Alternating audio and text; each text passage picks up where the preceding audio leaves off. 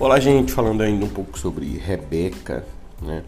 Tem algo muito interessante que a gente precisa levar em consideração quando pensa em Rebeca. Veja só, Rebeca ela não foi uma mulher perfeita, né? embora tenha tido seja uma mulher de fé, realmente creu no Senhor e decidiu muito corajosamente ir ao encontro do, de Isaac, né? casar com ele, deixar a sua família, deixar a sua parentela.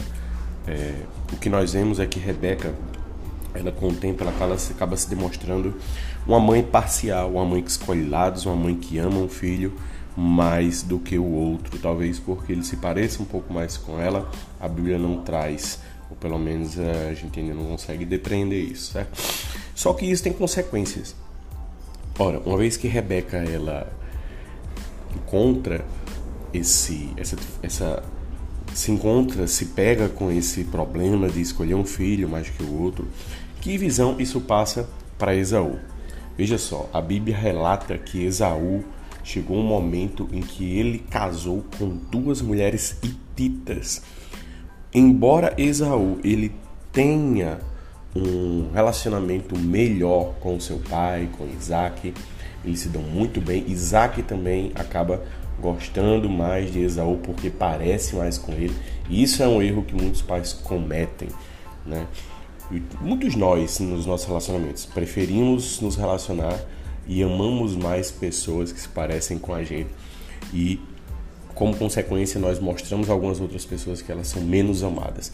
Então, o que acontece é que, mesmo Esaú tendo esse relacionamento tão bom com seu pai, o fato de da mãe dele ter sido parcial e sendo uma mulher que não o ama, fez com que ele, mesmo tendo exemplo do pai, que buscou uma mulher na sua parentela com a mesma fé, isso não é o bastante, porque Esaú, quando olha para esse tipo de mulher da sua parentela, ele rejeita talvez essa ideia.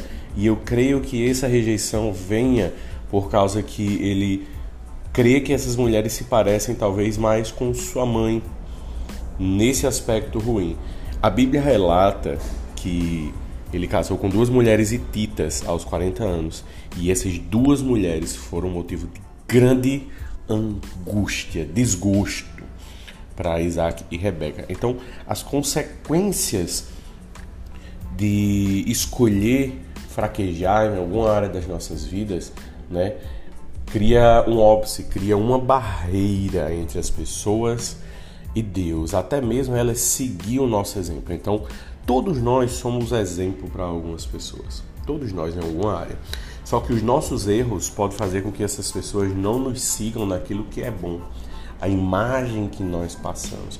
É por isso que a palavra diz que a gente não deve se parecer com o mundo, fugir da aparência do mal, porque se você parece com o mal, as pessoas não vão querer te seguir, não vão querer usar você como exemplo inclusive naquilo que é bom. Então nós precisamos ser irrepreensíveis, porque nós podemos ser o elo que vai trazer as pessoas a Deus, mas podemos ser a barreira que vai impedi-las de chegar ao Senhor.